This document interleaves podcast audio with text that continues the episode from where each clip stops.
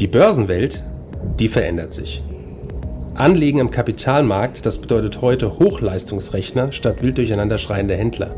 Minuszinsen statt Geldvermehrung ihrer Spareinlagen. Anlagealgorithmen mit künstlicher Intelligenz hinterlegt und immer neue Finanzinstrumente.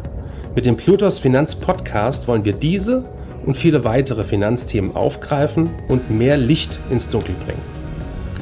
Wir sind seit über 25 Jahren als unabhängiger Vermögensverwalter der vertrauensvolle Partner unserer Mandanten in allen Vermögensfragen und gehen hier ganz individuell auf ihre persönlichen Wünsche und Bedürfnisse ein.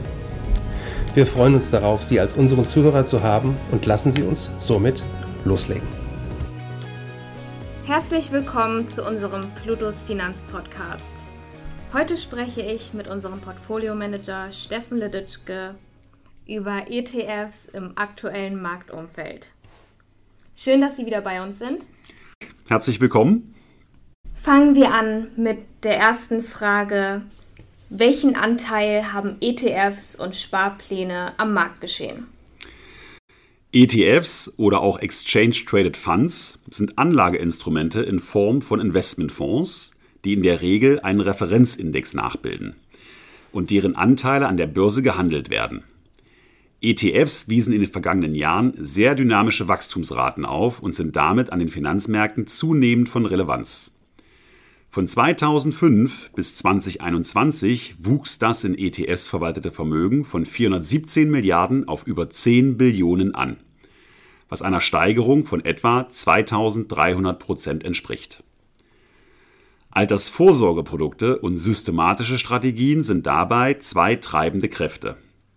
Schon jetzt werden viele 401k Sparpläne ein Vehikel für die private Altersvorsorge in den USA, ein Markt, der laut ICI, das ist das Investment Company Institute, eine Art Aufsicht für die Kapitalverwaltungsgesellschaften in den USA, immerhin 6,7 Billionen US-Dollar groß, passiv abgebildet. Nettozuflüsse werden vor allem in Indexfonds investiert. Während die ältere Generation, die jetzt in Rente geht, noch überwiegend aktive Fonds bespart hat, setzt die jüngere Generation bei der Altersvorsorge stärker auf passive Produkte.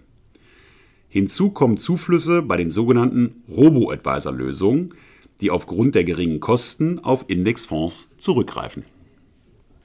Können Sie uns mehr über die bedeutendsten Anbieter und ihre Einflüsse erzählen?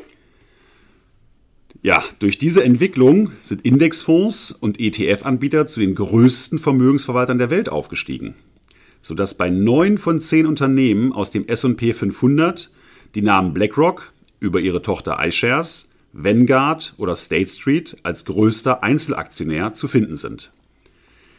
Diese drei Anbieter dominieren den Markt mit einem Anteil von über 80 Prozent am Gesamtvolumen. Mit den gehaltenen Aktien liegen die Stimmrechte bei den Anbietern und nicht mehr bei den Einzelinvestoren, sofern es sich um physisch abgebildete ETFs handelt. Physisch heißt, dass die Aktien direkt erworben werden. Verleihen die Anbieter Aktien, um die Kosten weiter zu reduzieren, werden auch die Stimmrechte der Aktien verliehen. Ob die Anbieter die Stimmrechte zur Einflussnahme auf die Unternehmen nutzen und welche Ziele sie dabei verfolgen, unterliegt in den meisten Fällen keinen Vorgaben. Die meisten ETF-Anbieter geben jedoch an, ihre Stimmrechte im Sinne der Nachhaltigkeitskriterien wahrzunehmen. In den meisten Fällen scheint dies eine sinnvolle Vorgehensweise zu sein. Für bestimmte Branchen kann dies aber auch große Risiken mit sich bringen. Was sind denn die Nachteile des passiven Investierens? Passives Investieren begünstigt eine ineffiziente Kapitalallokation.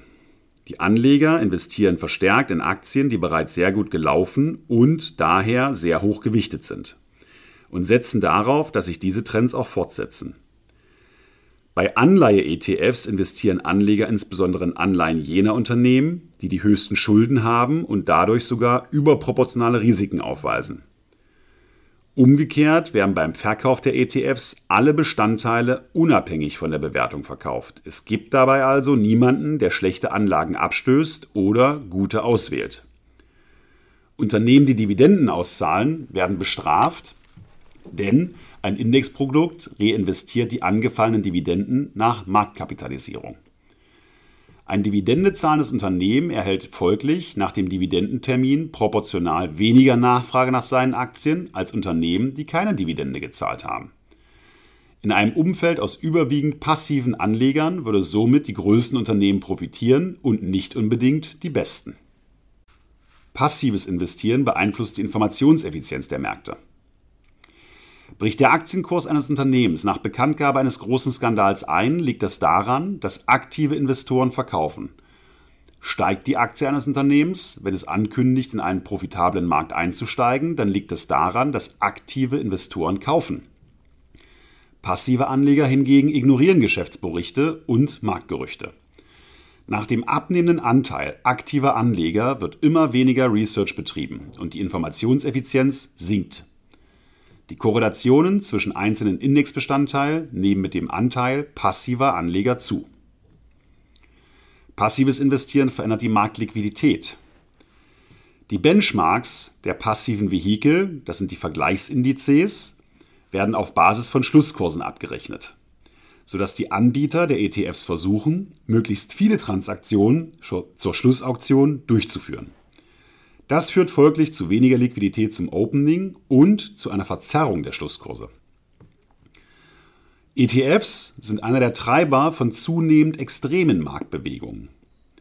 Neben vielen weiteren Faktoren, wie beispielsweise dem High-Frequency Trading, können ETFs zu den extremen Bewegungen beitragen die sich vermehrt an den Börsen beobachten lassen. Die Möglichkeit der Anleger, durch wenige Klicks ein komplettes Portfolio zu liquidieren oder innerhalb weniger Sekunden große Käufe zu tätigen, kann gerade in den hochgewichteten Positionen der Indexfonds zu schnellen Ausschlägen bei Einzeltiteln oder auch dem Gesamtmarkt führen. Schließen sich zu viele Anleger einer Bewegung an, könnte es zu Schwierigkeiten bei der Liquidität kommen, was die Märkte zusätzlich belastet. Wie lautet denn nun Ihre Schlussfolgerung? ETFs sind eine gute Lösung für Kleinanleger, die unkompliziert und kostengünstig in die Aktienmärkte investieren wollen. Um in bestimmte Branchen oder Regionen zu investieren, eignen sich ETFs besonders gut.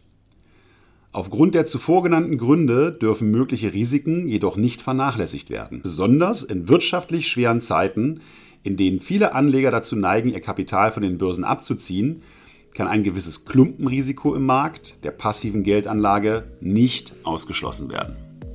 Vielen Dank für diese ausführlichen Erläuterungen und wir freuen uns auf den nächsten Podcast mit Ihnen. Ich freue mich auch. Vielen Dank. Bis zum nächsten Mal. Danke für Ihre Zeit und Anhören unseres Plutos Finanzpodcasts. Ein Podcast, der Ihnen sowohl allgemeine Informationen zum aktuellen Marktumfeld sowie auch Wissen zu speziellen Themen wie Rohstoffe, Fonds oder auch Aktien einfach und effizient vermitteln soll. Wenn Ihnen der Podcast gefallen hat, dann hinterlassen Sie gerne eine Bewertung auf Apple Podcasts und folgen Sie dem Podcast auf Spotify.